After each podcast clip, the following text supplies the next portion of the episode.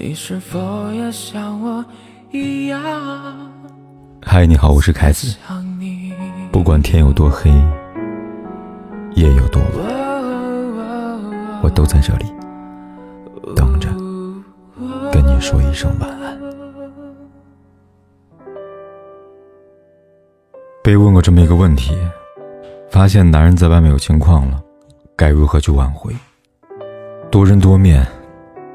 对于一些男人来说，但凡出现这种苗头，基本就很难再被拉回来了。但另外一部分男人，即便在外有情况，也不需要你去挽回什么，时机到了，他自动就会收心了。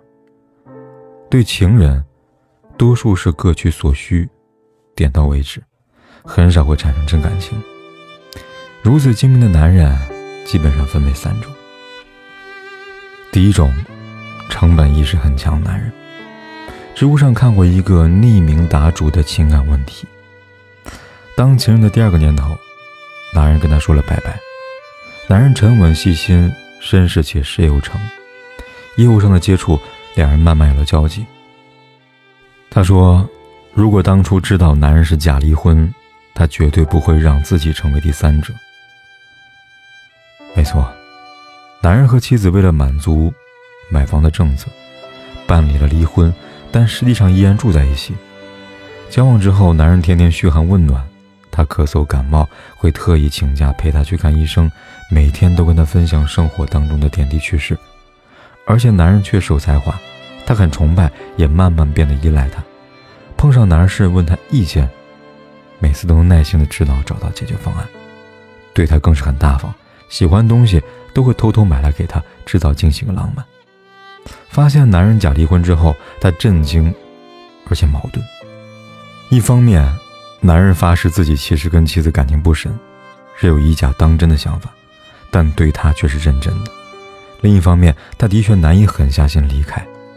直到交往将近两年之后，他觉得不能再拖了，就问男人什么时候跟他领证。男人迟疑了片刻，跟他说，他对婚姻没有任何想法，也不愿再次踏入婚姻。这样一起生活挺开心的，如果想结婚，他给不了。此后，男人便不再来找她了。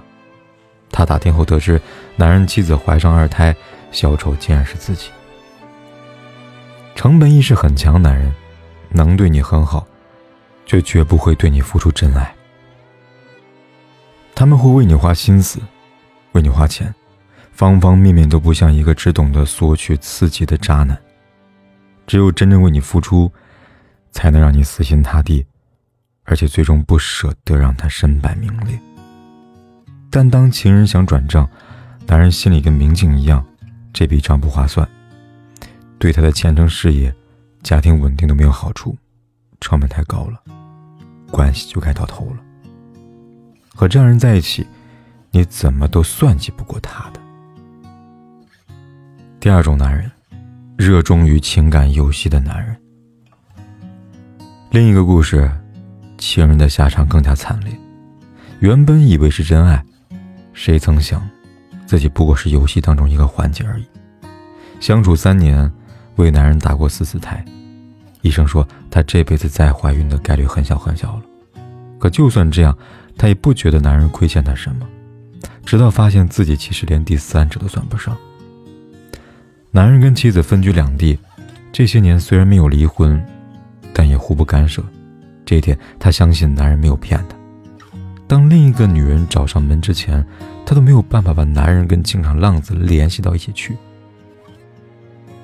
那个女人，早在他之前认识了男人，相处有四年之久。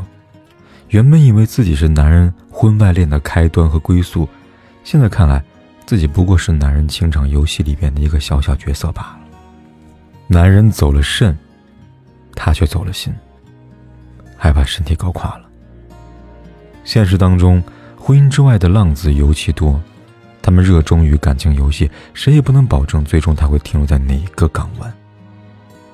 当你觉得自己是情人当中最特别的，他对你是真爱，很可能。你只是这场游戏里边任意一个出场的某某某罢了。第三种，贪心且自私男人，张爱玲的《红玫瑰与白玫瑰》当中，有很经典而耐人寻味的段话。也许每一个男子，都有过这样两个女人，至少两个。娶了红玫瑰，久而久之，红的变成了墙上的一抹蚊子血，白的还是床前明月光。娶了白玫瑰，白的便是衣服上沾的一粒饭碾子，红的就是心口上的一颗朱砂痣。电视剧《三十而立》里就描述过这样一个男人：许幻山和顾佳，看上去就是一对模范夫妻。贤惠的妻子，可爱的宝贝，事业体面，家庭幸福。不出意外的话，这一生走到白发苍苍，也能算得上美满。但之后林有有的出现，彻底打破了平静。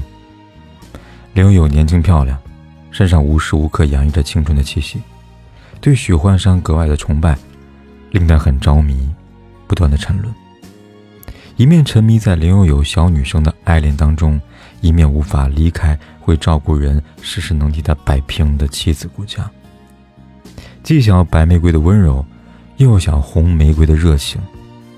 这样贪心又自私的人，实际上不会和任何人产生真爱。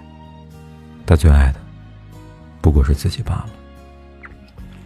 这三种人不会对情人有真爱，如果想挽回，也是最容易的。但有些话还是要说的，不管是妻子还是情人，能远离就离他远一点吧。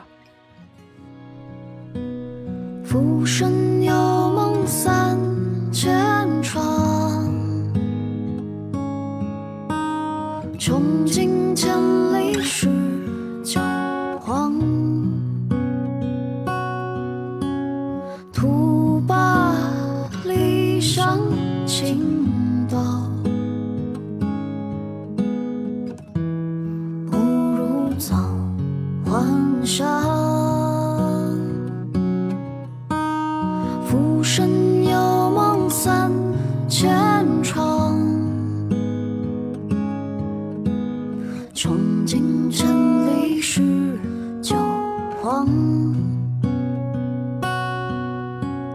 徒把理想倾倒，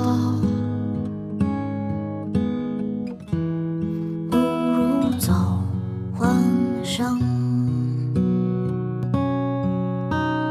浮生有梦三千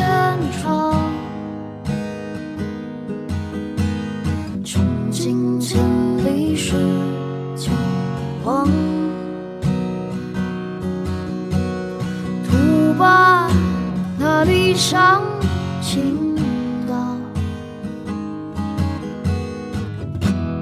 不如早还乡。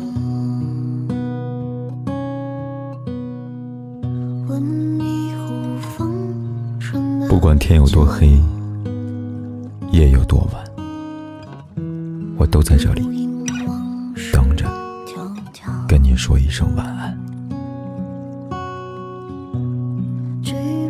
青丝